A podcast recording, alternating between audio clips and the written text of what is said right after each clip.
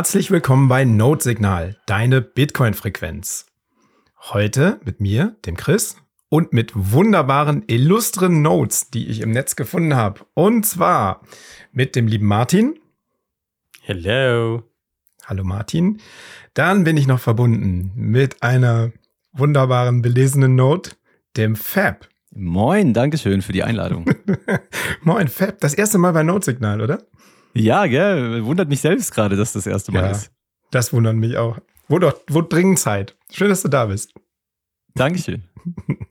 Und dann noch einer sehr belesenen Note.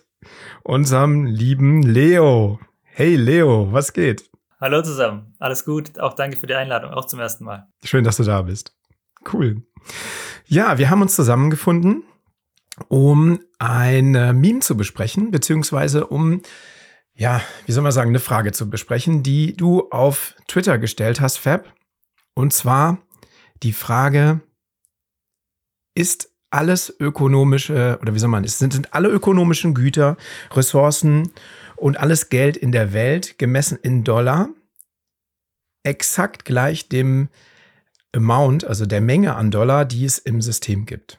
Und daraus ergibt sich eigentlich eine weitere Frage für uns, denn wir wollen das Meme besprechen. Ist alles geteilt durch 21 Millionen? Ja, bevor wir starten, hätte ich wieder fast was vergessen. Die Blockzeit. Wer hat die Blockzeit? Gebe ich euch gerne durch. Das ist äh, die 785932. Super. Dann wird dieser Podcast über Value for Value betrieben und ist somit werbefrei. Also wenn ihr uns unterstützen wollt, dann würde uns eine Spende über Lightning oder Paynum sehr helfen. Und wenn uns unsere lieben Gäste ihren Lightning Pubkey mitteilen, dann teilen wir natürlich das Streaming mit unseren lieben Gästen Fab und Leo. Und damit bin ich bei den Gästen. Vielleicht ganz kurz. Fab und Leo, wollt ihr euch mal ganz kurz vorstellen? Leo, magst du anfangen? Sehr gerne. Ähm, ich bin im Bitcoin Space aktiv seit 2019 und unter anderem durch die Projekte Fix Your Money wahrscheinlich ein bisschen bekannt, wo man eben Aktienkurse in Bitcoin und Gold denominieren kann. Und ich habe ja auch ein Buch geschrieben über die österreichische Schule, das heißt eine Revolution der Denkart. Ähm, und damit war ich auch schon auf Meetups und Konferenzen unterwegs. Mhm. Wunderbar. Ja, cool, dass du da bist. Ich habe das Buch auch in Vorbereitung zur Folge hier mal zur Hand genommen. Du hast es mir handsigniert bei der letzten Zitadelle übergeben. Ich freue mich sehr und kann das jedem empfehlen. Man kann es entweder bei dir direkt kaufen oder über Amazon. Das ist Eigenverlag, ne? Über Amazon und Copiaro, ja. genau. Also ich wurde schon auch schon mehrfach gefragt, ob man es für Bitcoin kaufen kann und dann verweise ich immer an Copiaro. Okay, ja. Gut, apropos Bücher. Dann haben wir noch einen Gast. ja, äh, Tag, mein Name ist äh, Fab. Ich darf mich bei auf der einen Seite bei Coinfinity um Education kümmern. Das ist ein äh, Bitcoin-Broker, bei dem man Sets stacken kann. Und auf der anderen Seite, und dafür wahrscheinlich aktuell noch bekannter, bin ich einer der zwei Gründer von Aprico Media, mhm. einem Bitcoin-basierten Verlag. Äh, schlichtweg, weil wir irgendwann, als wir in den Bitcoin Space da äh, gekommen sind, ins Rabbit Hole gefallen sind, äh, gedacht haben, boah, es gibt so wenig auf Deutsch, äh, zumindest handfestes auf Deutsch, dass wir gestartet haben, Bücher zu übersetzen und mittlerweile ist das wirklich recht cool groß geworden. Wir haben, glaube ich, zwölf Bücher mittlerweile schon, die über uns laufen und kriegen regelmäßig sehr, sehr cooles Feedback aus der Community und sind froh, dass wir da ein Teil von dem ganzen Bitcoin Space sein können. Mhm. Ja, wunderbar. Ihr habt auch echt die, die richtig guten Bücher, ne? Bitcoin Standard, Layered Money, ja, also es gibt sicher das ein oder andere, was uns leider, äh, was leider an uns vorbeigegangen ist, aber ich glaube, wir haben ein ganz gutes Sortiment mittlerweile, ja, definitiv. Mhm. Sehr gut. Sollen wir mal direkt in Medias Res springen? Was ist Geld? Was ist Geld für dich? Was ist Geld für dich? Was ist Geld eigentlich? Äh, warte mal, bevor wir die, bevor wir, ich glaube, wir werden uns nämlich bei dieser Frage, werden wir uns lange aufhalten, würde ich ganz gerne den Aufhänger dieser Folge nochmal ähm, kurz rekapitulieren. Also ein bisschen Aufhänger dieser Folge war, dass Fab, du auf Twitter eine Umfrage gemacht hast. Is all wealth, products, resources, commodities, money in the world measured in US dollar the exact amount of US dollars existing? Und man konnte ankreuzen, yes, sure, no, of course not, show results. Und ich habe dann geantwortet, ja, in der Mechanik ist es so, die Summe aller Kräfte und Momente ist im Gleichgewichtszustand gleich Null. Das heißt, wenn man statisch ist, ist stehen sich zwei, äh, ja, ist die Summe aller Kräfte und Momente gleich Null, weil man eben im Gleichgewicht ist. Somit würde ich sagen, im Augenblick trifft das zu. Allerdings werden die Seiten der Gleichung in unserer Wirtschaft ständig manipuliert, sodass man keine Gleichung für die Dynamik erstellen kann. Also nein. Und dann hast du gesagt, das würde bedeuten, Geld ist etwas, das allen anderen Dingen gegenübersteht ist Geld nicht ein Gut wie alle anderen, hat jedoch die besten Eigenschaften. Und da, da habe ich dann aufgegeben mit meiner Antwort und habe gesagt, du ja, da gebe ich mich jetzt auf dünnes Eis. Müssen wir mal Experten fragen. Deshalb sitzen wir jetzt hier zusammen. Genau. Deshalb ist die Frage eigentlich zunächst, Martin, wie du sie gestellt hast, was ist denn eigentlich Geld? Vielleicht noch ganz kurz äh, ergänzend von meiner Seite. Äh, du hattest ja vorher schon oft dieses, dieses Meme, äh, Bitcoin ist äh, alles auf der Welt divided durch 21 Millionen. Mhm. Das kam ja von Knut Swanholm und das war tatsächlich auch der Aufhänger von meiner Seite, wieso ich diese ah. Frage so gestellt habe. Und ich habe sie absichtlich gar nicht das Meme erwähnt, ja, weil ich äh, dann eine objektive Antwort kriegen wollte. Und ich fand halt sehr witzig, dass äh, mir der Großteil der Leute, 85 Prozent der Leute haben gesagt, nee, äh, natürlich ist nicht alles Vermögen exakt gegenüberstehend der Menge an US-Dollar. Aber ich glaube, sehr viele Bitcoiner würden sagen, ja, ja, alles durch 21 Millionen, das stimmt schon. Ne? Und äh, darauf wollte ich eigentlich hinaus. Äh, und meine These war so ein bisschen, dass dieses Meme sicher ein lustiges Meme ist, aber halt am Ende des Tages nicht stimmt. Ne? Und teilweise sicher auch dafür sorgt, dass irgendwelche Leute berechnen, oh, wenn ich jetzt alle Dinge, die es auf der Welt gibt, denominiert in US-Dollar durch 21 Millionen Teile, dann ist das der erreichbare Bitcoin-Preis. Und das ist halt einfach nicht so. Ja, da wären wir bei einer, weiß ich nicht was, einer Fantastilliarden. Und ja, muss man, glaube ich, aufpassen, ob man mit sowas dann äh, gerade vor allem unbedarfte Neulinge irgendwie auf die zugeht mit, mit solchen Bold Claims. Also das war auf jeden Fall mal so äh, der, der allgemeine äh, Aufhänger. Du hattest ja, glaube ich, auch hier ein kleines Zitat aus dem Buch von Knut noch reingepackt, ne? Ins Dokument, wie, wie, wie er das betitelt. Ich lese mal gerade vor. With Bitcoin, we now know the upper limit of how much value a single unit of money could theoretically represent everything divided by 21 million. Ja, kann man diskutieren. Ist denn nicht, das ähm, hast du ja eben nochmal gesagt im Vorgespräch, und das ist so ein bisschen das, was ich aus dieser Sailor, diesem Sailor-Interview, was ich mal für die Bitcoin-Bibliothek übersetzt habe, mitgenommen habe, ist nicht die Hälfte von jedem, von allem oder die Hälfte von aller, ähm, von allen wirtschaftlichen Aktivitäten das Geld? Das kommt, glaube ich, sehr darauf an, wie man das definiert. Ne? Also, wenn du, weil es gibt ja verschiedene Ansätze dazu, was Geld ist. Deshalb war so ein bisschen die Überlegung, mit der Frage tatsächlich anzufangen. Weil wenn du sagst, Geld ist sowas wie das verkäuflichste Gut oder Geld ist ein Optionsschein auf alles oder dann ist das, ist das eine andere Diskussion, als wenn du sagst, Geld ist eine Sprache für Wert und Geld zu haben bedeutet, dass du einen, einen sprachlichen Anspruch wiederum hast. Also das ist so, äh, wenn du Geld als Sprache siehst, dann ist, ist vielleicht sogar nicht nur die Hälfte, sondern dann ist es ein integraler Bestandteil, der aber vom Wert her das Gesamte abbildet als Wert weil es halt eine, eine Sprache ist. Und deshalb, glaube ich, muss man, bevor man die Frage beantworten kann, tatsächlich sich der Frage stellen, mit welcher Definition von Geld wollen wir an der Stelle weitermachen? Ja, also hattest du ja vorgefragt sogar, Chris, ne, dass wir mal anfangen mit was ist Geld. Vielleicht ratter ich das einfach mal runter, was ich hier noch äh, reinkopiert hatte. Das ist jetzt auch nicht von mir. Leo, du wirst das kennen. Ne? Das sind irgendwie ganz normale Gelddefinitionen. Die sind nicht mal zwingend äh, aus der österreichischen Schule, würde ich sogar behaupten. Ne? Das ist, glaube ich, relativ äh, gängig da, der Konsens. Also erstmal die drei wichtigsten Hauptfunktionen von Geld sind, wir kennen das alle, äh, Wertaufbewahrungsmittel, äh, Tausch- und Zahlungsmittel und Recheneinheit. Ja, das sind so die, die drei Funktionen, die es erfüllen muss. Und die kann es, kann Geld zu einem besseren oder schlechteren Grad erfüllen, meiner Meinung nach, wenn es die folgenden Eigenschaften mehr oder minder gut erfüllt. Also sprich, es kann zwei Gelder geben, die eigentlich ähnlich gut als Geld genutzt werden. Das eine erfüllt aber jetzt von denen, die ich gleich vorlese, die ersten vier Eigenschaften besser und das andere die zweiten vier Eigenschaften. Das ist eine sehr, man kann das nicht statisch definieren. Es kann am Ende nur der Markt entscheiden, was wirklich im Gesamt äh, am besten diese Funktionen erfüllt, genau. Funktionen wären, und Leo, äh, du bist hier der Experte, du korrigierst mich gerne, ne, wenn ich hier äh, Quacksalbe. Diese Eigenschaften wären einmal äh, Knappheit, einmal Langlebigkeit, einmal Akzeptanz, einmal Portabilität, einmal Teilbarkeit, einmal Fungibilität, einmal Unveränderlichkeit und einmal Verifizierbarkeit. Wir können gerne, wenn ihr jetzt sagt, irgendeinen Term davon sollen wir noch kurz erklären. Knappheit war können wir gerne auch machen. noch eines davon. Knappheit war das erste, ja. Ah, okay. Dann zu lange Liste, den Anfang ja, wieder vergessen. Es ist zum Hören sicher ein bisschen blöd. Äh, wenn jetzt einer von euch sagt, lasst uns noch auf die Einzelnen eingehen, können wir das gerne machen. Ich dachte nur, ich äh, erkläre jetzt nicht noch jedes separat, weil die meisten sind ja doch recht einfach verständlich. Äh, und jetzt vielleicht noch kleine Ergänzung. Äh, Karl Menger, einer der Urväter der österreichischen Schule, sagt zumindest, Geld ist laut ihm das verkäuflichste Gut, ja. Und das heißt, es ist das Gut, das ich mit am wenigsten Aufwand und Kaufkraftverlust und Reibung zu jeder Zeit an den Mann bringen kann.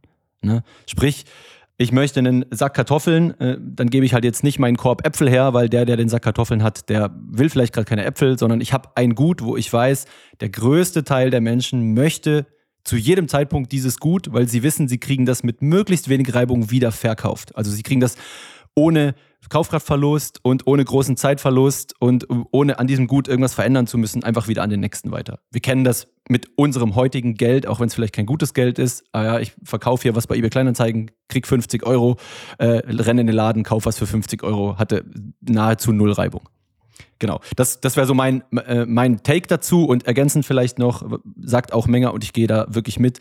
Meiner Meinung nach muss dieses Geld aus dem Markt herausgehen. Also um als Gesellschaft das Geld zu finden, was wirklich die besten Geldeigenschaften hat, auf, auf alle Bereiche äh, projiziert, muss das der Markt finden. Ja, und es können wir noch nachher vielleicht tiefer reingehen. Es muss auch immer, wenn ein Geld entsteht, als Wertspeicher starten und sich dann erst zu Tauschmittel und Recheneinheit entwickeln.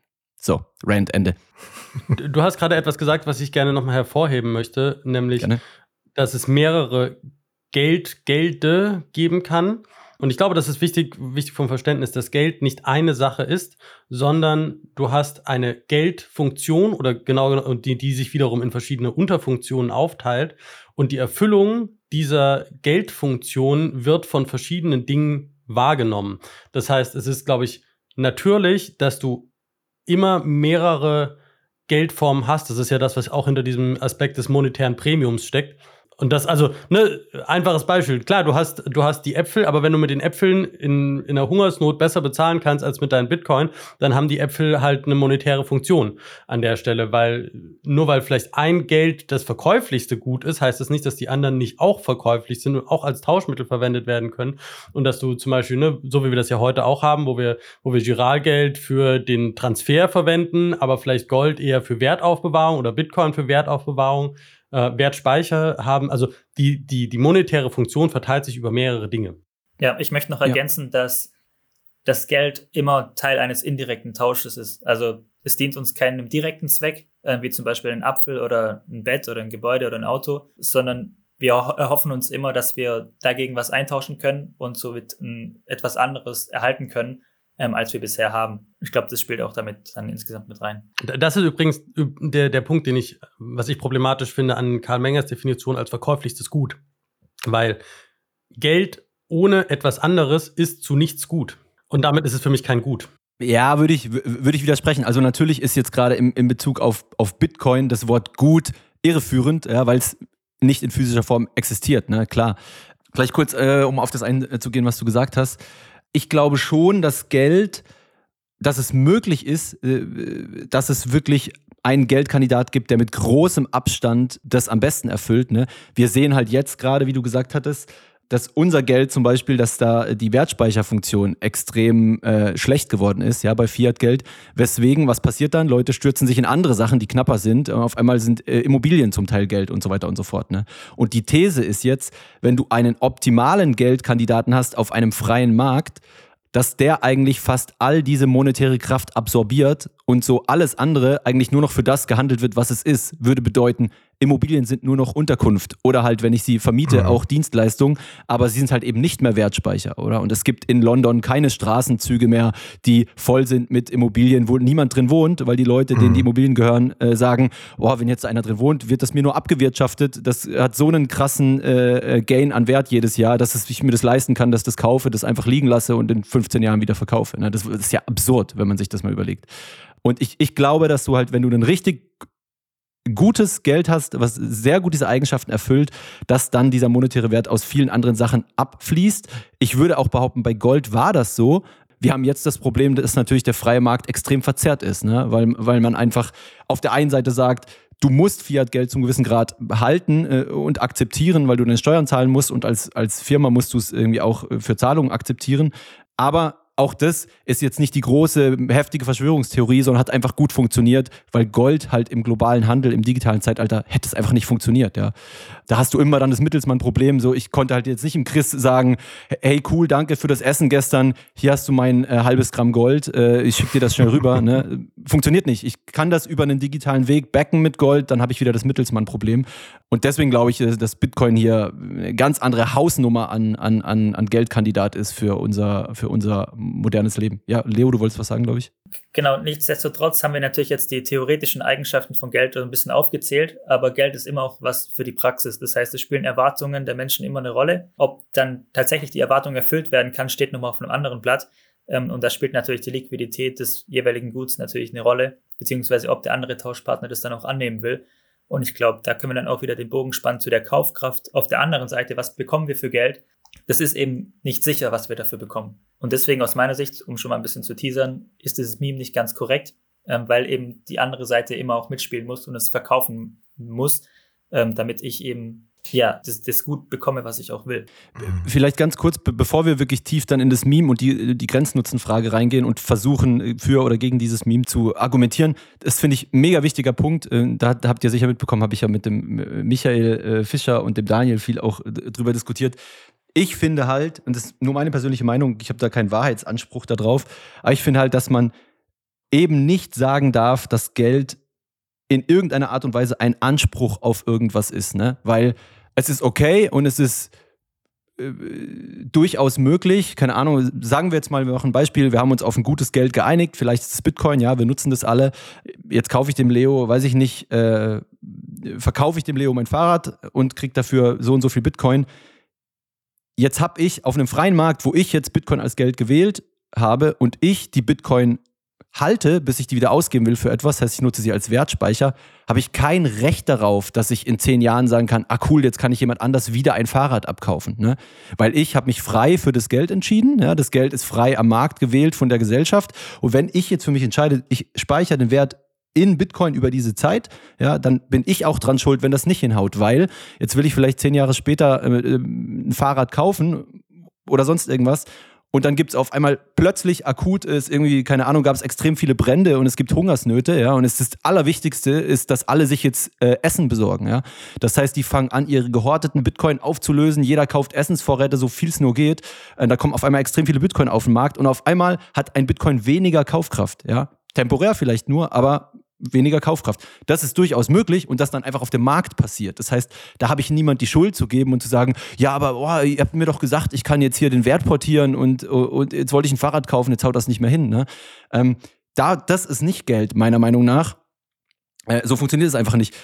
Ein Problem ist nur, also weil alles frei gewählt wurde, ein Problem ist nur, wenn es systeminhärent in einem Geld, von dem ich gezwungen werde, es zu nutzen, einen Effekt gibt, wo halt jemand sich Kaufkraft stiehlt. Ne?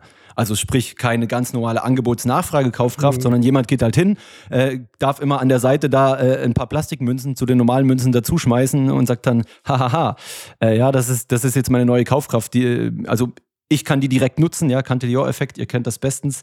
Dann ist das unfair, systeminhärent, auch weil ich gezwungen werde, das Geld zu nutzen und das nur schwierig umgehen kann.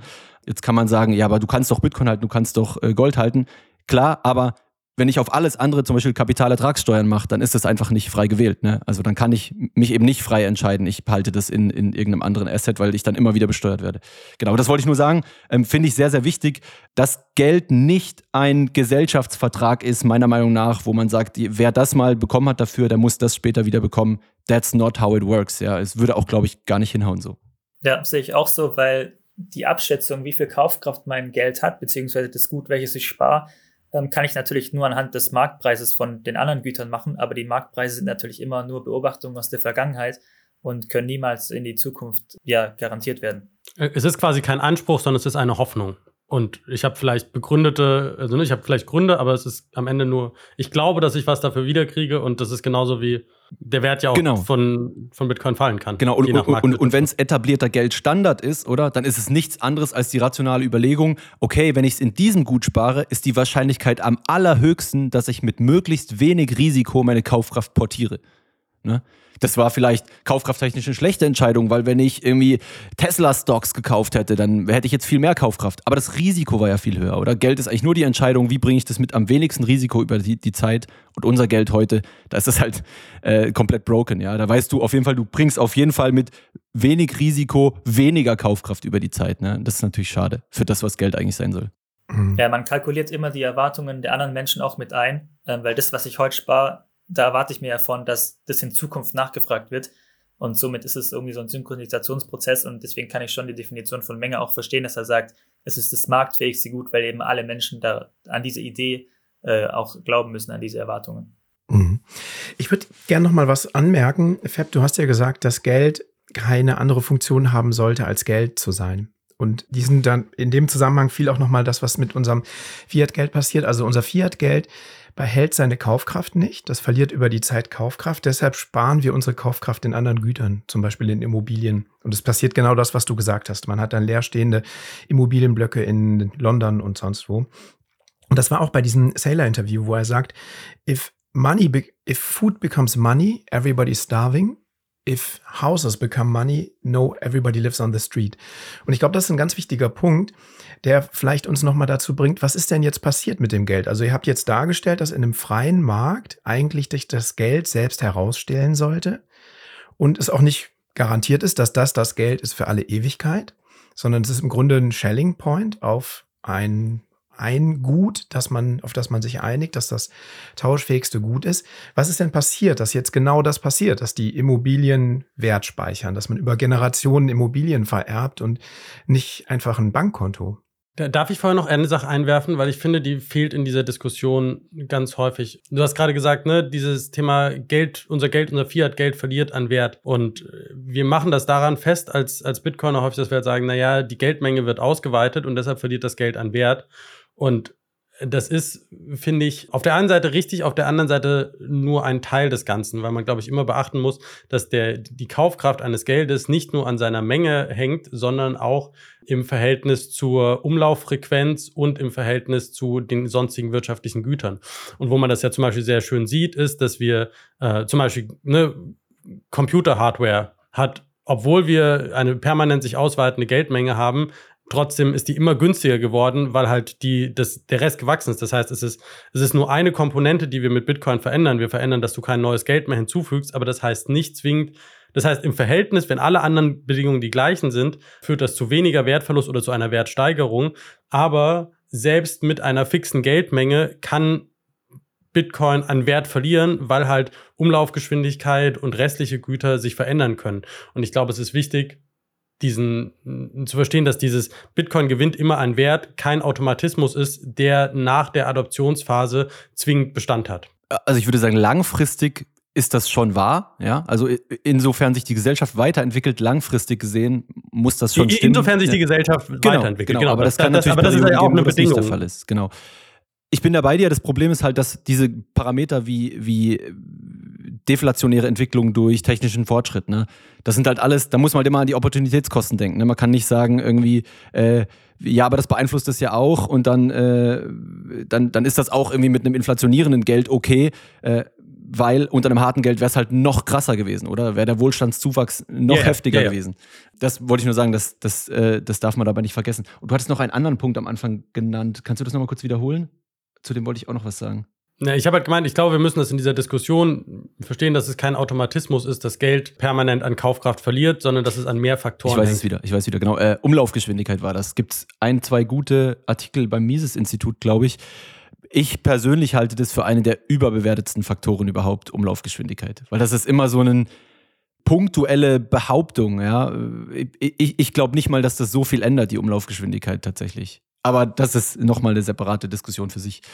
Ja, wobei, also nehm, nehmen wir mal ein Beispiel, wo ich das ganz schön finde, ist, wenn wir momentan über, über so ein Thema wie Marktkapitalisierung sprechen, ja, dann reden, also ne, dann haben wir jetzt um die 19 Millionen Bitcoin, äh, die existieren, aber von denen sind wie viel im Umlauf? Drei, vier, fünf vielleicht? Also ein deutlich geringerer Anteil.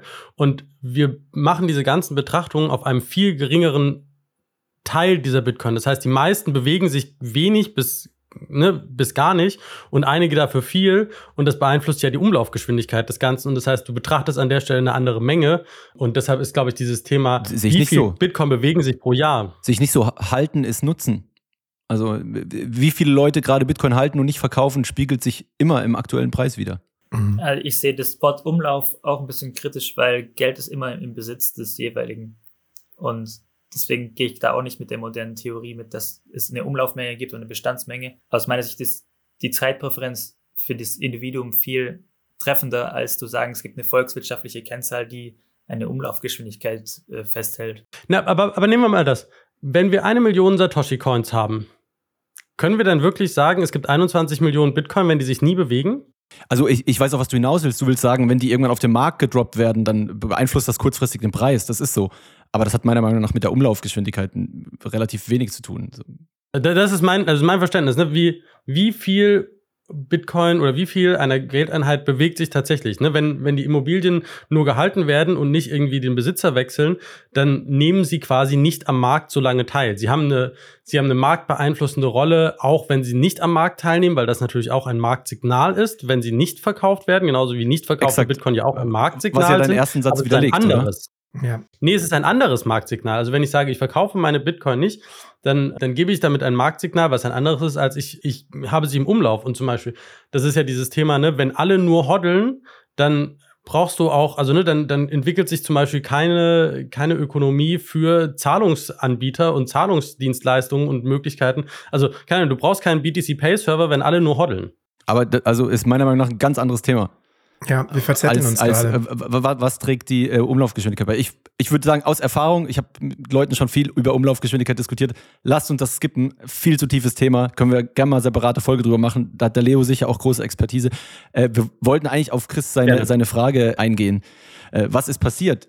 Also meine Vermutung wäre, und Leo, du darfst das gern professioneller ergänzen, vielleicht nicht mal bewusst merkt der Markt, dass sich eben Geld oder Kapital nicht in Geld speichern lässt und flüchtet halt in, in andere Dinge, ne? Und das sind dann halt, ist halt alles, was irgendwie knapper ist als das Geld. Das sind Immobilien, das sind Aktien. Und das Schlimme daran ist halt, dass je vermögender du bist im, im Fiat-Geldsystem und je, je näher an der Druckerpresse, desto schnelleren, besseren Zugang hast du darauf. Ne? Je mehr Vermögen du hast, desto bessere Kredite kriegst du. Mit den Krediten kaufst du dann Immobilien auf Kredit, kannst sicher sein, die steigen in der, in der Zeit äh, mehr im Wert als äh, äh, und, und dein Kredit ver verliert im Wert äh, versus die Immobilien. Und das sind halt einfach echt schlechte Incentives. So im Prinzip die letzten 50 Jahre, wer viel auf Kredit gelebt hat, hat gewonnen. Und da muss man sich als Gesellschaft halt fragen, ob das eine Gesellschaft ist, die man haben will. Ne? Ja, ich wollte mit meiner Frage auch so ein bisschen vielleicht noch einen Schritt davor hin. Also wir haben jetzt ja über Gelddefinitionen gesprochen, die leider ja heute nicht mehr zutreffen. Einfach weil der Staat das Monopol für die Geldschöpfung hat. Und ich glaube, was passiert ist, also in erster Instanz, was halt diese Entwicklung eines freien Geldes verhindert hat, ist, dass äh, der Staat eben das in die Hand genommen hat. Und dann ist genau das passiert, was du jetzt gerade beschrieben hast, Fab. Ne? Also wir haben hier eine Gelddefinition, die eigentlich nicht mehr zutrifft. Und ich hatte zuletzt jetzt eine Diskussion auf Twitter mit einem ähm, MMTler und die, die Diskussionen sind immer ein bisschen frustrierend, weil die, weil das einfach ganz andere Gelddefinitionen sind. Ne? Für, für die Leute sind, ist Geld ein Lenkungsmittel des Staates für die Wirtschaft. Und ja, was willst du da sagen? Also aus unserer Sicht Ja, ist das im- natürlich nicht richtig, ne? Ich finde es auch schwer, schwer, die festzunageln tatsächlich, weil es wirklich sich in der Urprämisse so krass unterscheidet, oder? Sie sagen im Prinzip, Mhm. der Geldwert kommt aus dem Verhältnis von, von, äh, von Steuern, die, die man zahlen muss. Ne? Sie sagen irgendwie so, deswegen, wenn die Steuern so und so hoch sind, ist so und so viel Demand an Geld und das sichert irgendwie den Wert ab, weil die Leute sind ja gezwungen, diese Steuern in diesem Geld zu zahlen, etc. pp. Äh, die Anzahl der Geldeinheiten spielt überhaupt keine Rolle.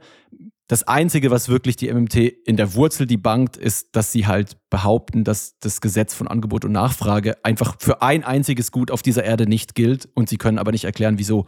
Ähm, aber ich hab, bin jetzt auch noch keinem MMTler begegnet, der dann sagt, ah ja, hast du recht, sondern das ist dann halt einfach, die sagen dann halt einfach, das ist Quatsch. Mhm. Oder, Leo, weiß nicht, für, siehst du das anders? Nee, sehe ich genauso. Also in so Diskussionen wird es schwer, oft, wird selten eingelenkt, obwohl man, also, obwohl wir eigentlich Argumente haben. Ja. Was ich eher witzig finde, ist noch, dass man bei vielen oft merkt, dass sie eigentlich sogar ähnliche Grundüberzeugungen haben. Ne? Also gerade jetzt MMTler, die sagen, äh, ist egal, wie viel Geld wir drucken, es macht keinen Unterschied. Die wollen ja eigentlich auch das, was ihrer Meinung nach Gutes mit dem Geld angestellt wird. Ne? Die sagen ja, hey, warum unterstützen wir nicht dies und das? Warum bauen wir nicht Schulen? Warum machen wir nicht hier und da? Aber haben halt unserer Meinung nach zumindest eine ganz falsche Grundeinnahme, ja, dass äh, der Staat das eben nicht effizienter gestalten kann, als der Markt das kann. Mhm. Ja, genau. Ja, also sind wir zufrieden mit unserer Definition von Geld, die wir jetzt gegeben haben? Oder fehlt uns da noch was? Wollen wir sie noch einmal zusammenfassen, was unsere zufriedenstellende Definition von Geld ja, ist? Also sie muss, ja auch nicht, sie muss ja auch nicht universell unter uns sein. Ne? Also ich weiß auch nicht, ob wir da in den Konsens geraten. Ich würde nochmal für mich zusammenfassen, für mich ist das das verkäuflichste Marktgut, äh, ja, und der Markt muss es hervorbringen. Der Prozess, in dem das passiert, ist sehr komplex und war bei Gold auch sehr, sehr langwierig, wird hoffentlich bei Bitcoin schneller sein, weil die Welt digital und vernetzt ist. Mhm. Ja. Aber das ist trotzdem sehr, sehr schwierig. Ich würde auch argumentieren, Stand heute, können wir vielleicht später nochmal dazu kommen, ist Bitcoin auch noch kein Geld, weil, wie gesagt, es gibt viele Sachen, die sind geldig. Ja, Hayek hat das ja genannt, dieses Adjektiv geldig. Äh, das das, was du vorher gesagt hattest, Martin. Irgendwie Immobilien werden auf einmal geldig, das wird auf einmal geldig. Ähm, trotzdem gibt es immer einen Top-Kandidat und dieser Top-Kandidat meiner Meinung nach ist das, was man als Geld bezeichnet. Und das ist halt jetzt gerade der Euro, weil das nutzt jeder. Ne? Auch wenn das für uns vier hier vielleicht Bitcoin ist, ist es für die Gesellschaft immer noch der Euro. Mhm. Gibt es ja bei ähm, im bullischen Argument für Bitcoin, führt das Vijay Boyer Party ja auch aus und sagt, Bitcoin ist im Grunde noch nicht Geld. Es ist teilmonetisiert, also es lädt sich gerade mit monetärer Energie auf und wird zum Wertspeicher, aber die Opportunitätskosten, es als Tauschmittel zu nutzen, sind viel zu hoch. Also erst an dem Moment, wo es keine Opportunitätskosten mehr hat, Bitcoin eher zu halten, als sich dafür eine Pizza zu kaufen, also nicht ein Bitcoin, sondern x Amount of Bitcoin, dann wird Bitcoin zum Geld weil es dann zum Tauschmittel und letztlich dann zur Rechnungs Recheneinheit wird. Aber da sind wir noch nicht. Wir sind noch in der Monetisierungsphase. Es lädt sich weiter auf.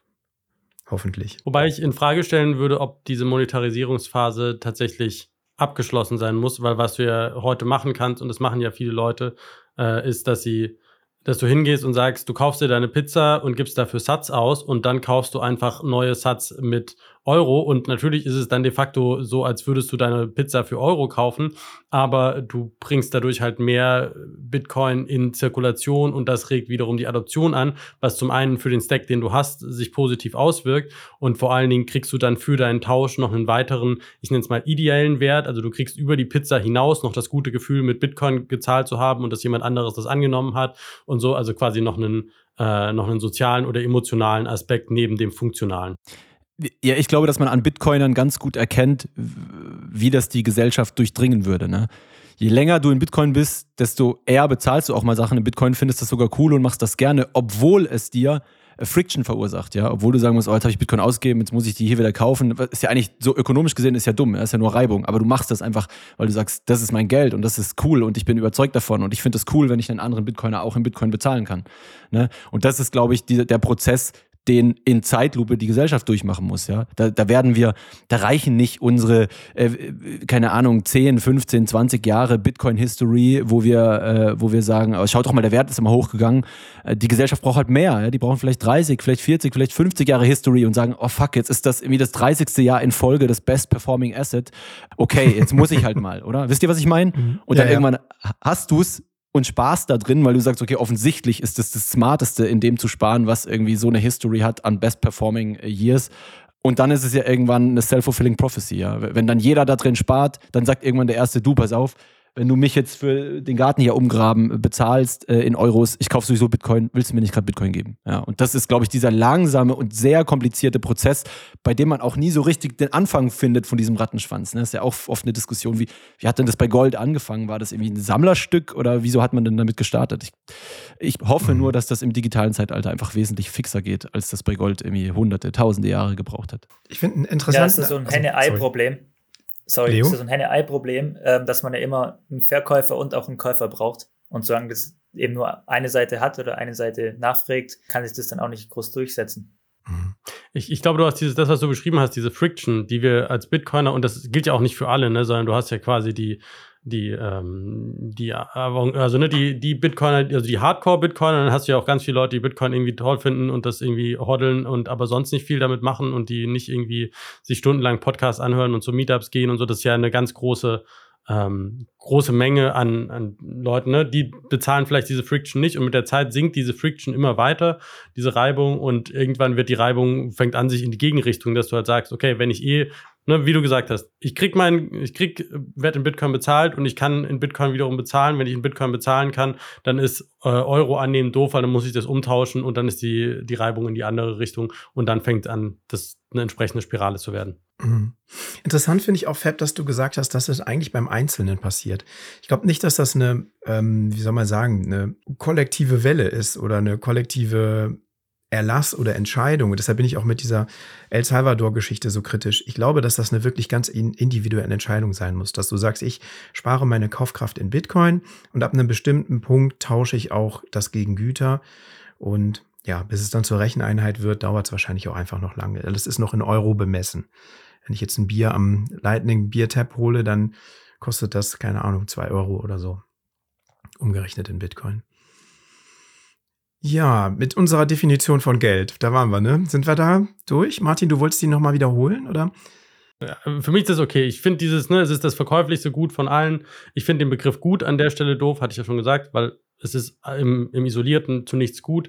Aber ansonsten ist das, glaube ich, ist das, glaube ich, fein. Für mich ist, ich mag dieses, es ist ein Optionsschein auf alles besser, wobei es halt ein potenzieller, hoffnungsgetriebener und kein tatsächlich einforderbarer Optionsschein ist. Von daher ist das auch so ein bisschen schwierig. Insofern fair enough für mich. Äh, äh, ganz kurz noch vielleicht ergänzend, ich, ich verstehe deinen Punkt schon. Ich finde einfach diese, wir hatten es glaube ich auch schon mal davon, Chris, oder war das mit jemand anders? Ich finde einfach diese Definition von, von Nutzwert schwierig, oder? Klar, irgendwie eine Kartoffel hat einen Nutzwert, ich kann die essen. Auf der anderen Seite hat, hat Geld keinen Nutzwert, wenn mein Nutzen ist, Wert über Zeit und Raum zu transportieren. Ne? Das ist mein Nutzen mhm. von Geld.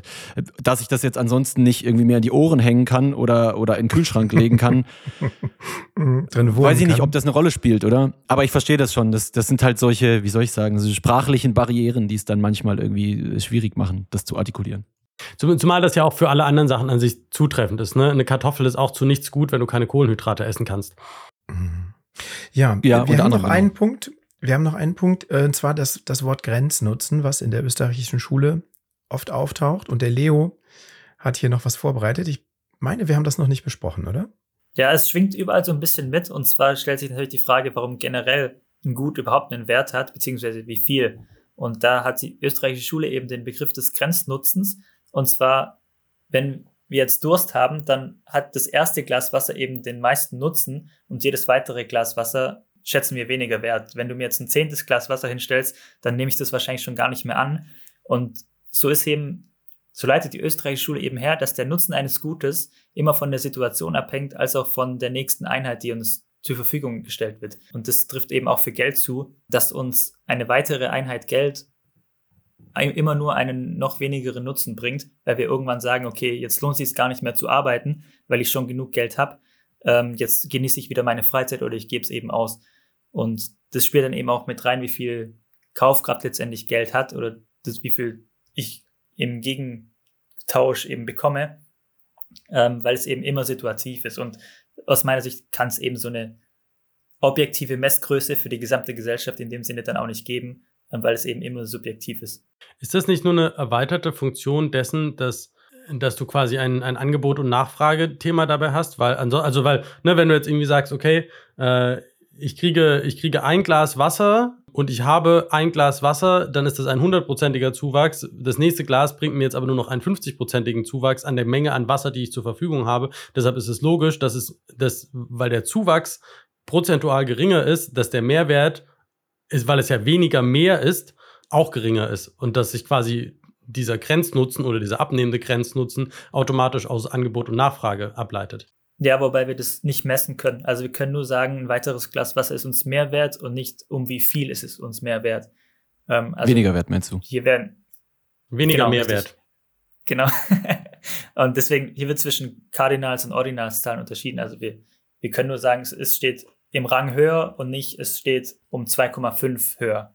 Genau, also ich glaube, man kann für alle in der Gesellschaft sicher sagen, das zweite Glas Wasser ist weniger wert oder aber nur auf individueller Basis, was, wie viel Euro weniger wäre das wert für diese Person. Ne? Nicht, nicht für alle. Ich glaube, auch das kannst du nicht sagen, weil du gegebenenfalls mit zwei Gläsern Wasser plötzlich Dinge machen kannst, die du mit einem Glas Wasser nicht machen kannst. Ja, gut, wir sprechen jetzt natürlich von, von irgendwie den Durst befriedigen. Ja? Aber da, ja, da kann das das, erste Feinheit. nur wertvoller sein als das zweite. Ob ich mit dem zweiten irgendwie auf einmal mein Perpetuum mobile bauen kann, das kann natürlich sein, ja. Mhm. Mit einem Glas Wasser brauchst du nicht über einen Pool nachdenken, aber wenn du genug davon hast, dann hast du einen neuen Nutzen. Wobei selbst dann das erste Glas Wasser das wertvollste ist. Ähm, ich ich würde mich, da, ich, ich würd mich da kurz anschließen an das, was Leo gesagt hat und nochmal auf diese, diese, äh, dieses Knut-Meme ein, eingehen vielleicht, und Mhm. vielleicht dagegen argumentieren. Also einmal meiner Meinung nach spricht der Grenznutzen dagegen, ja, weil ich den tausendsten Apfel nicht zum gleichen Preis kaufen würde wie den, wie den ersten Apfel. Und Jan Pritzker, ähm, der Autor von Bitcoin entdecken, hatte da eigentlich, finde ich, ein recht cooles Gedankenexperiment gemacht. Er hat gesagt, ich kreiere jetzt einen Shitcoin, eine Trillion Coins und verkaufe einen davon für ein Euro. Wir kennen das alle bei CoinMarketCap, ja, dann ist da die Market Cap eine Trillion Euro. Und dann müsste ab dieser Sekunde, wo ich das gemacht habe, müsste ja das bestehende Geld diesem Wert entsprechend existieren. Ne? Also sprich, wir bräuchten auf einmal eine Trillion Euro mehr oder, oder eine Trillion Bitcoin jetzt in Euro gemessen mehr äh, an Geld, damit es das genau spiegeln kann zu jedem Zeitpunkt. Und ich glaube, wir sind uns alle einig, dass das halt absolut nicht der Fall ist. Ich habe dann auch den Knut kurz mal angeschrieben und gesagt, wie er das denn sieht, wie er das meint. Und er hat dann sogar bestätigt, dass das natürlich ein Meme ist und das, was er damit sagen will, einfach nur ist, in der Theorie hat das Top von Bitcoin äh, an Kaufkraft, also äh, hat die Kaufkraft von Bitcoin äh, keine Obergrenze, ja, keine, keine theoretische. Du kannst nicht sagen, Bitcoin kann maximal so und so viel wert sein, weil je produktiver die Gesellschaft, desto mehr Kaufkraft wird es dir, wird es dir bringen. Das heißt aber nicht, dass alle Dinge, die es auf der Welt gibt, zu jedem Zeitpunkt X exakt durch 21 Millionen teilbar sind. Ne? Und ich, ich glaube, mit dem Shitcoin-Experiment äh, wird es ganz klar. Dazu noch das, was wir vorgesagt hatten, dass auch der, der Demand nach Geld mal sich verändern kann ja, und mal sinken kann. Ähm, das macht, glaube ich, eigentlich ganz klar, dass das nicht möglich ist, dass das zu jedem beliebigen Zeitpunkt, den es gibt, äh, sich genau gegenübersteht.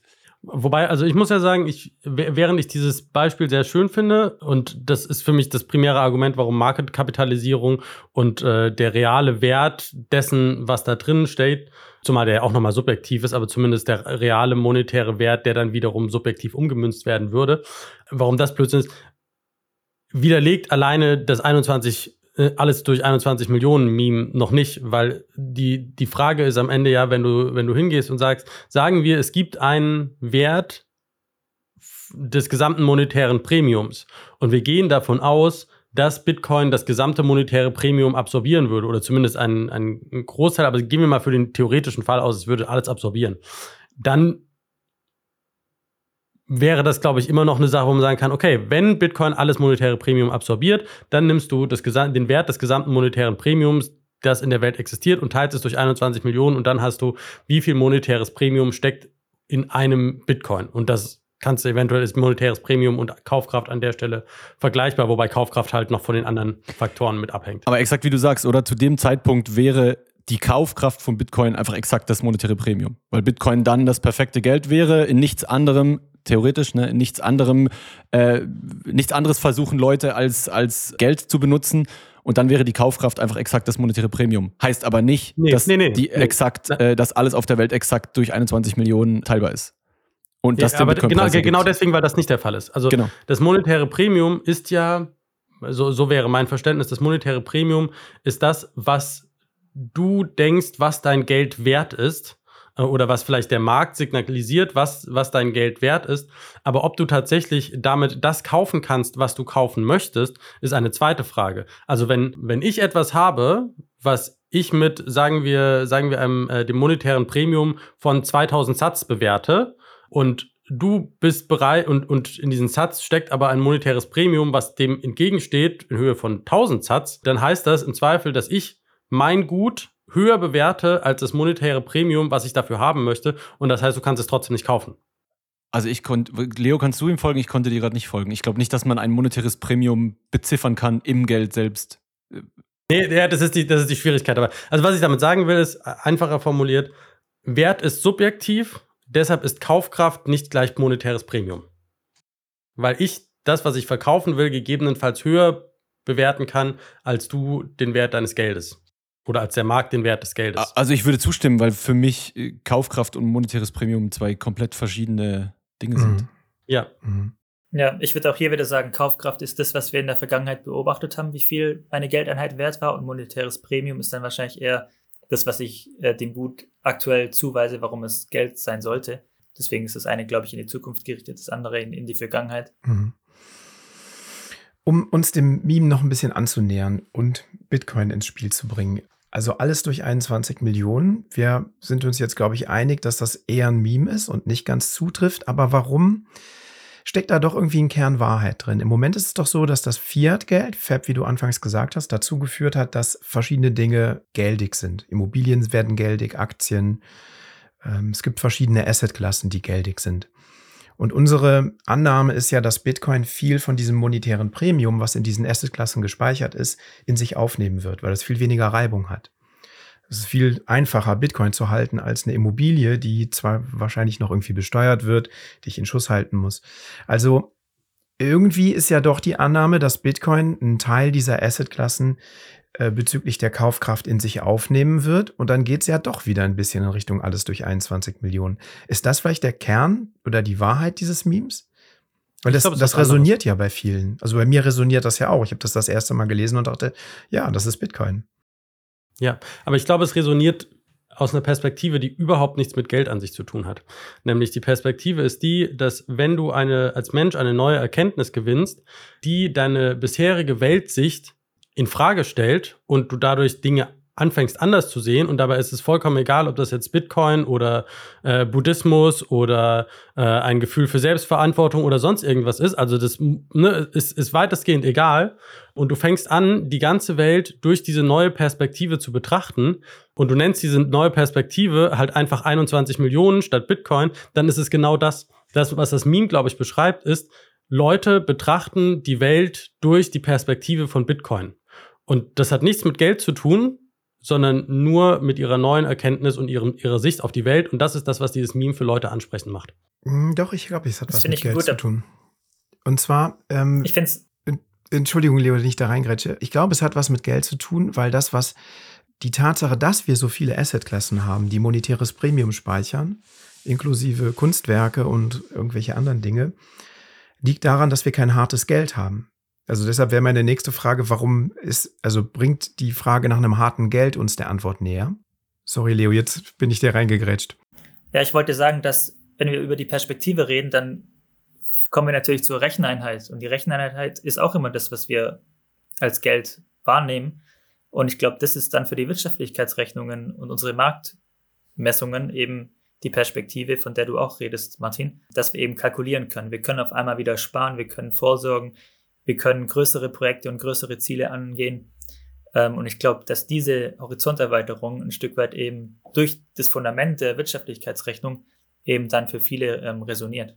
Das funktioniert, glaube ich, auch. Aber also ne, der, der, der Punkt, den ich sage, ich glaube, es ist, nicht das, es ist nicht das, was das Meme so attraktiv macht, ob es inhaltlich korrekt ist oder nicht. Weil es würde genauso gut funktionieren, wenn du Bitcoin durch, keine Ahnung, Christentum ersetzt und äh, statt alles durch 21 Millionen alles durch die Augen Gottes sagen würdest, dann würden sich die Leute vielleicht genauso damit angesprochen fühlen. Ich glaube, die, die, die emotionale Resonanz basiert nicht auf der faktischen Wirklichkeit des Memes. Das trägt sicherlich dazu bei, ob das jetzt, dass das irgendwie nah genug dran ist, damit es nicht absurd wirkt. Aber wie gesagt, also das ist nur, mein, nur meine These. Ich glaube, die, die Frage ist nur, das ist ein, ein Meme für, ich betrachte die Welt durch Bitcoin. Also ich würde vielleicht sogar so weit gehen und sagen, dass Theorie und Praxis, also materielle Welt und emotionale Welt, ähm, dass die hier sogar dann im Einklang sind. Mhm. Ich bin weiterhin dafür, dass da doch ein wahrer Kern drin ist. Fab, was sagst du? Ich glaube nämlich, dass hartes Geld dieses monetäre Premium von anderen Dingen abzieht. Also das, da würde ich dir auch absolut zustimmen und das ist ja auch, glaube ich, die These und der, und der Case für Bitcoin allgemein. Ich glaube auch, dass tatsächlich die absolute Knappheit der Aufhänger von diesem Meme einfach ist. Ne? Also das soll, wie ja Knut selber gesagt hat, soll nicht heißen, tatsächlich ist alles genau teilbar und äh, dann aufteilbar auf jeden einzelnen Bitcoin im, im Wert, ne? sondern es soll einfach heißen, wenn wir zum ersten Mal ein wirklich komplett knappes Guthaben, das als Geld fungiert, bedeutet das, dass die Kaufkraft langfristig gesehen, auch wenn nur moderat, steigt. Ja, das bedeutet, alle, die sparen, gewinnen an Kaufkraft, können Kapital aufbauen.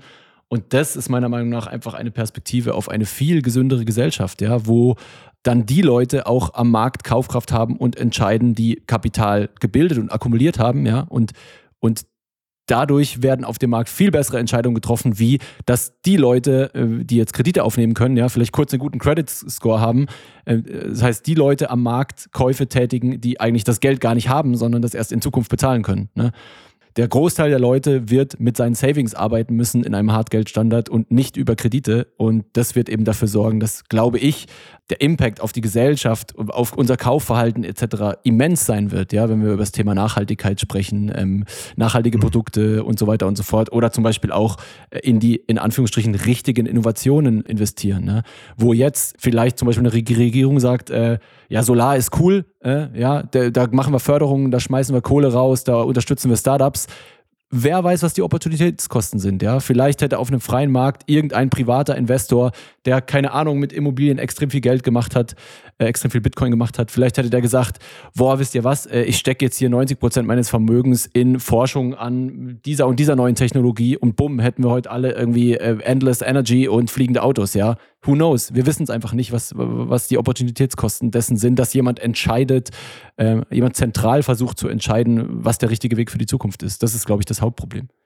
Wobei ich auch da, also ich bin ja momentan so ein bisschen in der Phase, wo ich, äh, wo ich sehr viel kritischer mit den äh, Stammtisch-Meetup-Parolen, die Bitcoin hat, bin. Und ich mag die Aussage von Jan Paul zum Beispiel, der gesagt hat, wir müssen erstmal davon ausgehen, dass Bitcoin gar nichts fixt und das dann als Startpunkt für eine First-Principle-Diskussion ausgehen wir gehen immer davon aus, dass, ne, dass der Markt durch die Bank weg bessere Entscheidungen treffen wird als zentral geplante Sachen. Und da gibt es viele Indizien zu, um zu sagen, ist das tatsächlich so? Und wir gehen davon aus, dass, äh, dass eine natürliche Allokation irgendwie besser ist. Aber ich glaube, was wir, was wir sehen werden, ist, einige Probleme, die wir jetzt auf, auf dem Fiat-Standard haben, werden verschwinden, aber was wir noch nicht sehen können, ist, welche neuen Probleme auf einem Bitcoin-Standard dazukommen, die wir halt heute noch gar nicht haben, weil ein Fiat-Standard halt genau andersrum funktioniert. Und ich glaube, wir werden einige Probleme haben, die plötzlich genau andersrum zu denen sind, die wir heute haben, äh, einfach weil unser Geld genau andersrum funktioniert. Und ich glaube, man muss sich, man muss sich so ein bisschen dessen bewusst sein, dass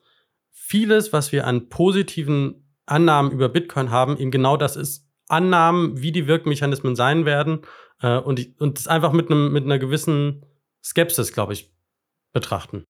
Also gesunde Skepsis ist immer gut. Ich würde jedoch behaupten, äh, Leo, bitte ordne das danach ein. Ich würde behaupten, die Praxeologie ist die First Principles Herleitung dessen, dass diese Annahme stimmt. Die Tatsache, dass der Markt die Ressourcen besser allokiert nach den Bedürfnissen der Menschen als eine zentrale Planung, würde ich auch sagen, ist bewiesen. Was Martin, glaube ich, meint, ist die Tatsache, dass wir dann ein, ein Marktprinzip hätten, ähm, stellt die Menschen dann vor anderen Herausforderungen. Also, Definitiv, ja, logisch. Dezentral ja die Eigenverantwortung tragen müssen, dass sie selbst vorsorgen müssen, dass sie eben kein Sicherheitsnetz haben oder kein so großes Sicherheitsnetz, dass sie sich selbst ums Sicherheitsnetz kümmern müssen. Ähm, ich glaube, das sind die Sachen, die Martin ansprechen will, dass die eben dann subjektiv von vielen wahrscheinlich betrachtet werden als, ähm, das hat jetzt überhaupt nichts repariert. Ähm, Im Gegenteil, ähm, scheiße, jetzt muss ich die Verantwortung tragen. Das ist ja. definitiv so. Also das, das darf und bedingt schon einen gesellschaftlichen Wandel, ja, was das angeht. Das wird mit Sicherheit so sein. Auch, auch in Richtung von, ne, ein Markt ist effizienter darin, die Sachen zu verteilen, aber das bedeutet halt auch, dass die Leute, denen aus einer meritokratischen, leistungsorientierten Perspektive weniger Ressourcen zustehen, dann halt auch einfach keine haben. Und das sind andere Herausforderungen. Ne? Also wir, wir haben auf Fiat haben wir das Problem, dass Leute am oberen Spektrum Ressourcen zur Verfügung haben, die ihnen nicht zustehen. Und ich könnte mir vorstellen, dass das unter Bitcoin halt wegfällt, aber dafür haben Leute am unteren Spektrum halt dann auch die Ressourcen nicht, die sie bräuchten. Also von daher, das ist halt genau das Umgedrehte. Ne? Plötzlich, plötzlich bist du halt das, das ist ja auch immer das, das was was so ein Vorwurf gegenüber so einem radikalen Marktdenken oder einem, einem radikal freien Markt ist, wenn du halt nicht in der Lage bist, für dich selber zu sorgen, naja, dann wirst du halt aus Effizienzgründen aus dem Gesamten entfernt. Und natürlich gibt es da Mischwege und ich glaube, wir werden auch eine gewisse, eine gewissen Umverteilungsthematik trotzdem nach wie vor haben. Und es ist, das sind dann, aber es sind halt neue gesellschaftliche Herausforderungen, denen wir uns dann stellen müssen. Ganz kurz ein Input dazu. Wenn wir uns einig sind, dass der Markt am effizientesten äh, Ressourcen zuteilt und wir uns einig sind, dass in diesem demokratischen System man sich darauf geeinigt hat, die Schwachen zu unterstützen, dann müsste ja in einem solchen freien Marktsystem müssten sogar die Schwachen effizienter und besser unterstützt werden als heute. Ja, Aber das einfach eine, auf freiwilliger eine, Basis. Ja, und das ist heute also, ist es ja auch auf sein, halb freiwilliger Basis. Ne? Wir haben uns mal darauf geeinigt, dass es diese Sozialsysteme gibt, äh, weil man die unterstützen muss. Das ist halt irgendwann ausgeufert in, in, in Kosten und Preisen. Aber ich glaube, ich weiß es nicht, ja, zugegeben, aber ich glaube, man, man malt das oft auch schwärzer, als es wirklich tatsächlich wäre, weil man sieht ja offensichtlich, dass die Leute bereit sind, einen gewissen Teil äh, ihres eigenen Vermögens abzugeben, um andere zu unterstützen.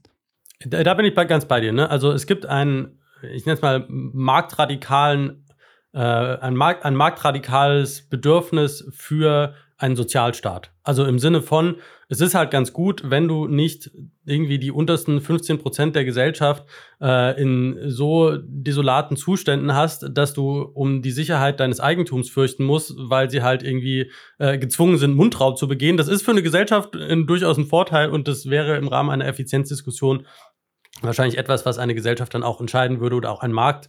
Ein Markt würde sich wahrscheinlich auch für Sozialleistungen entscheiden, weil sie einfach gewisse Vorteile bringen, nur halt in einem anderen Maßstab. Aber ne, das ist, also alles, was ich sagen will, ist, wir, wir glorifizieren das häufig. Das ist das, was ich häufig sehe. Wir, wir glorifizieren die Effekte, die Bitcoin hat. Und ich glaube, wir müssen uns bewusst sein, dass davon viel Hoffnung und nur ein kleiner Teil Evidenz ist und das alles mal ne, in Gang gemütlicher betrachten. Mhm. Ja, jetzt sind wir tatsächlich wieder ein bisschen in die Bitcoin Fixes This Diskussion abgesch abgeschweift. Das ist auch gut so. Ich würde gerne nochmal auf das Meme zurückkommen. Und zwar haben wir das jetzt ja so ein bisschen betrachtet aus der Geldperspektive, aus der Marktperspektive, monetäres Premium, Assets. Gibt es noch andere Punkte, die also andere, ihr habt geschrieben hier in dem Doc, äh, volkswirtschaftliche Kennzahlen, die da eine größere Relevanz spielen, das Meme entweder zu widerlegen oder zu bekräftigen. Was würdet ihr sagen? Umlaufgeschwindigkeit haben wir schon diskutiert. Ja, vielleicht nochmal zur, zur Marktkapitalisierung. Ähm, das Problem ist eben, dass wir die Marktkapitalisierung nicht immer messen können, ähm, vor allem nicht, wenn wir inhomogene Güter haben. Das heißt, äh, wir können das einfach machen bei, bei Aktien, Gold oder Bitcoin, äh, weil da eben jeder Bitcoin gleich ist und jedes jedes Goldstück äh, vermeintlich gleich ist. Ähm, und deswegen können wir das schön messen, ähm, indem wir einfach die Bestandsmenge mit dem aktuellen Marktpreis multiplizieren. Aber bei Dingen wie Häusern oder Äpfeln können wir das eben gar nicht sagen. Wie viel ist denn jetzt der Gesamtbestand wert, wenn wir den zusammenrechnen? Weil die Marktpreise, die wir haben, sind von unterschiedlichen Zeitpunkten. Die Güter sind inhomogen. Wir wissen vielleicht gar nicht den Zustand der Güter. Und deswegen ist so eine volkswirtschaftliche Kennzahl aus meiner Sicht immer was sehr, sehr Schwammiges.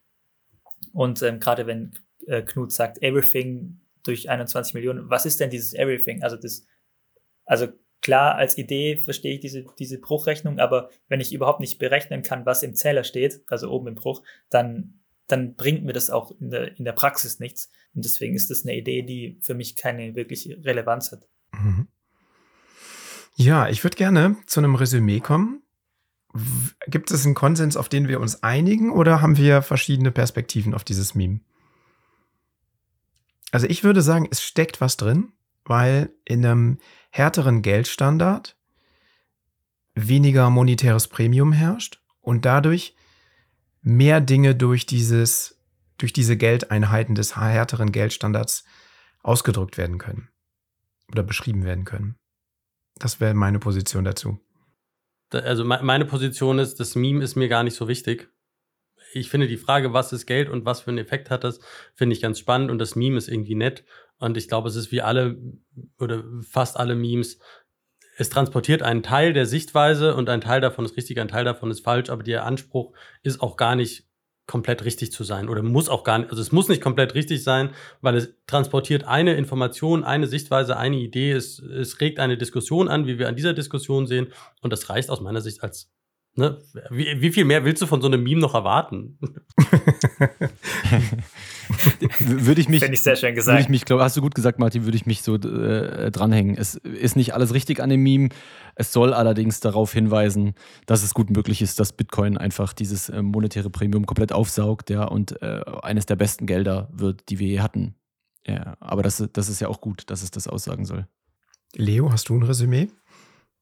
Ja, für mich ist es dann am Ende noch nicht nur eben, dass Bitcoin zum monetären Geld wird oder zum monetären Premium, sondern eben dann auch noch, wie Martin sagt, zur Weltsicht oder zur Recheneinheit, was dann insgesamt alles irgendwo in Einklang bringt und, aus meiner Sicht resonieren wir deshalb mit, mit, mit Memes allgemein, weil das irgendwie Sachen miteinander verbindet. Okay. Aber volkswirtschaftlich würde ich sagen, ist es, ist es äh, Quatsch. Agree. Okay, Martin macht Daumen hoch. Ich nicke. Wir sind uns einig, es ist ein Meme. Und es steckt aber ein Funken Wahrheit drin. Ist das der Konsens? Auch bei dir, Martin? Ja, ja. Okay, gut. ich, bin immer harmoniebedürftig. Ich bin froh, wenn wir da jetzt einen Konsens finden. gut, super. Hat mir großen Spaß gemacht. Habt ihr noch eine Ergänzung zu dem Thema? Liegt euch noch was auf dem Herzen? Äh, Mir, mir vielleicht nur äh, ganz kurz, das finden wahrscheinlich viele langweilig. Ich persönlich finde eben auch dieses Was ist Geld-Thema ultra spannend und das ist ein Riesengang im Rabbit Hole, den ich die letzten Jahre runtergegangen bin. Finde es super interessant äh, und ich kann nur jedem raten, äh, sich da einfach Lektüren zuzuholen, äh, mehrere Bücher zu dem Thema zu lesen, optim im Optimalfall auch aus verschiedenen Denkschulen, ja, um sich einfach ein Bild machen zu können, was man denkt, äh, was am meisten Sinn ergibt, was am logischsten ist, was am rationalsten ist. Aber meiner Meinung nach ist es, ist es super, super wichtig, eine gewisse Grundlage. Man muss nicht der super Austrian-Experte sein, wie jetzt Leo oder so, ne? aber so eine gewisse Grundlage dazu, was für eine Art Schmiermittel das ist in der Gesellschaft und äh, wie verheerend es ist, wenn das im Kern korrumpiert ist, das ist schon, Mhm. finde ich, sehr, sehr wichtig und äh, wirklich eines der spannendsten Themen an Bitcoin aus meiner persönlichen non-technical Sicht. Mhm.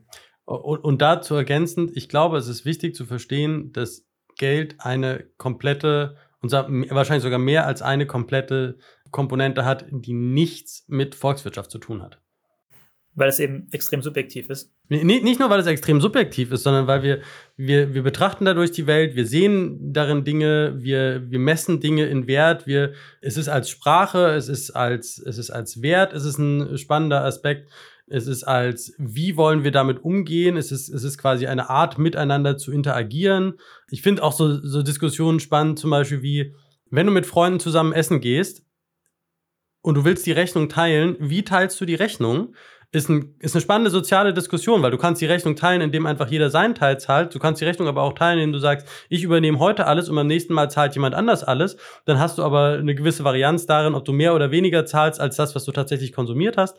Und so, das heißt, da ist so eine, also in Geld stecken noch ganz viele ganz viele andere Dimensionen drin, die nichts mit dem oder wenig mit dem volkswirtschaftlichen Aspekt zu tun haben, sondern viel mit dem sozialen Aspekt und viel mit dem, wie Menschen miteinander interagieren auch und wie sie die Welt sehen und betrachten. Mhm. Ja, es ist halt dann doch irgendwie nur Mittel zum Zweck und dann stellen sich immer die Fragen, was ist eigentlich unser Zweck?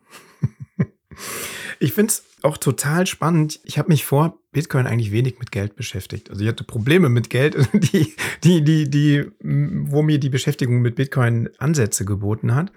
Was ich aber jetzt ganz, ganz spannend finde, sind die aktuellen äh, makroökonomischen Entwicklungen, dass die BRICS-Staaten jetzt sagen, wir wollen nicht mehr in Dollar zahlen, wir haben jetzt unser eigenes Geld. Wir erleben hier jeden Tag, wenn wir in den Supermarkt gehen, wie die Dinge teurer werden. Also wer sich jetzt nicht mit der Frage beschäftigt, was ist Geld und wo, wo bin ich da in diesem Riesenkonstrukt? Ja, der, dem, dem ist vielleicht irgendwann nicht zu helfen. Ich will, ich will das nicht so krass sagen, aber es, es, ist, es hat eine ganz, ganz große Notwendigkeit. Also ich bin total bei Fab und finde auch, dass das eine ganz, ganz wichtige Frage ist und sie ist tagesrelevant. Also sie ändert sich gerade ständig. Unser Geld verändert sich gerade. Und das ist, kann man nicht leugnen. Da sind wir keine Träumer. Das, das ist einfach so. Der Daniel sagt das ja auch immer so schön, es ist, und da stimmt das, es ist die Hälfte jeder Transaktion, die getätigt wird. Ne? Das heißt, nochmal zum Mitschreiben, nicht, dass es der, die Hälfte allen Wertes ist, aber es ist die Hälfte jeder Transaktion. Das heißt, es ist, es, es beeinflusst das Leben von jedem und äh, ist, glaube ich, schon wichtig, wenn man äh, etwas so Essentielles, häufig genutztes zumindest mal grundlegend versteht. Mhm. Sehr gut. Noch Ergänzung? Sonst haben wir noch ein paar formelle Sachen. Fab, da brauchen wir dich auch nicht mehr unbedingt. Du hast ein bisschen Zeitdruck. Yes, ich würde dann los. Ja. Dankeschön, sorry, dass, Wunderbar, dass, dass wir du da jetzt warst. eigentlich mittendrin äh, oder ich das mittendrin interrupten muss, weil äh, es hat sehr, sehr viel Spaß gemacht. Gerne wieder, ja. Können wir Mhm. gerne uns ab und zu über solche Themen unterhalten. Macht mir immer sehr viel Spaß. Vielen Dank für die Einladung und wir sehen uns. Ciao, ciao. Ciao, Fab. Dankeschön. Ja. Sehr gut. Wir haben noch ein bisschen, paar organisatorische Sachen. Und zwar haben wir wunderbarerweise Boosts bekommen. diejenigen von euch, die diesen Podcast auf Podcasting 2.0 Plattformen hören, zum Beispiel bei ähm, na, über Breeze oder über Fountain. Genau, äh, ihr könnt uns boosten und, ähm, und ein Boostergramm hinterlassen. Und da haben wir auch einiges bekommen und ich schlage vor, dass wir die Boost, die wir bekommen haben, vielleicht abwechselnd vorlesen. Martin, magst du anfangen? Ich fange sehr gerne an. Wir fangen, wir, wir fangen von unten an, ne? Die kleinsten zuerst. Äh, oder die größten zuerst. Kleinsten zuerst. Kleinsten zuerst, ja. Ja, 1000 Satz vom Sohn des Argentarius zur Notsignal Talk Episode 8 Vergessene Denker. Danke für die tollen Buchtipps. Super, das war die Folge mit Jan Paul und Markus Turm, ne? Wer war dabei? Karlsruhe yes. noch? Du? War auf jeden Fall eine richtig, nee, richtig Markus gute. und Jan Paul nur. War eine super Folge. Gut, dann mache ich mal weiter mit 2100 Satz vom Mura Schall. Note Signal Tech Boost Folge 114. Updates Q1. Gruß Mura Schall mit ganz vielen Emojis. Und aus der Schweiz. CH, ne? Jo, vielen Dank. Vielen Dank für die Satz. Ja, war eine tolle Folge. Hat Spaß gemacht zu hören. Äh, mit Antono, Antomus, Calzo und Thorsten. 5021 Satz von Winters BTC auch zur Tech Boost 114. Updates Q1, aber ohne Text. Vielen Dank auch dafür. Sehr gut. Dann haben wir als allerletztes noch 7000 Satz von unserem lieben Blaubär bekommen. Blaubär war bei uns in der Folge mit dem äh, na, Buchclub, war in der Folge mit dem Buchclub dabei und er hat zur Folge 114 der Tech Boost geschrieben. Cooler Tech Boost, super, dass das wichtige Thema Privatsphäre immer mehr Raum bekommt. Ja, das wird es auch in Zukunft. Vielen Dank für den Hinweis, Blaubeer. Wir planen eine Reihe zu Non-KYC und Privatsphäre. Mhm, genau, die wird kommen. Also es wird mehr Raum gewinnen. Ist ein wichtiges Thema. Vielen, vielen Dank. Leo, hast du noch letzte Worte, die du loswerden möchtest? Den Mama grüßen. Ja. Mir hat sehr viel Spaß gemacht mit euch und äh, ich freue mich, wenn mich die Hörer auf, wenn mir die Hörer auf Twitter folgen unter @lemalive. Ja, genau, @lemalive. Schaut euch mal das Buch vom Leo an. Wo kann man sich über das Buch informieren auf deiner Webpage, ne? Genau, www.leo-mattes.com. Ja, also wer äh, Freude an dieser Folge hatte, der Frage nachgehen möchte, was ist Geld, welchen Nutzen hat Geld, wie, welche Nutzen hat es in der Wirtschaft, dem empfehle ich auf jeden Fall eine Revolution der Denkart von Leopold Mattes. Ja, also das war's, lieber Martin. Schön, dass du auch dabei warst. Folgt und bewertet uns, kommt in unseren Telegram-Channel zum Diskutieren, nutzt Podcasting 2.0 Apps, um uns Sets zu streamen und uns einen Boost zu schicken, den wir dann hier vorlesen. Und kriegen wir es zusammen hin, wenn ich runterzähle von drei? Drei, zwei, eins. Focus, Focus on, the, on the signal, signal, not, not on the noise. not on the noise. Sehr gut. Danke. Tschüss. Tschüss.